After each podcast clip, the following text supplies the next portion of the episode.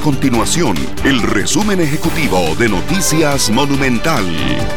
Hola, mi nombre es Alejandro Meléndez y estas son las informaciones más importantes del día en Noticias Monumental.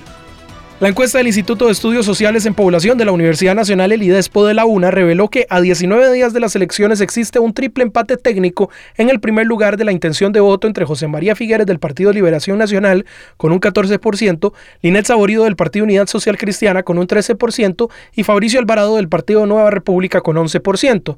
Luego del triple empate técnico complementan la encuesta José María Villalta del Frente Amplio con un 3,8% y Rodrigo Chávez del Partido Progreso Social Democrático con un 3,3% el resto de candidaturas no superan ni siquiera el margen de error.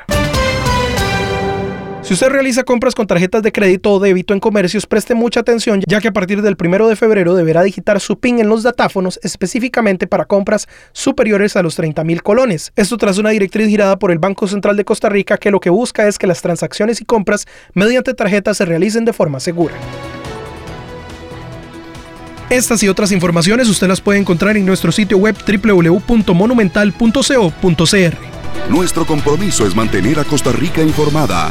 Esto fue el resumen ejecutivo de Noticias Monumental.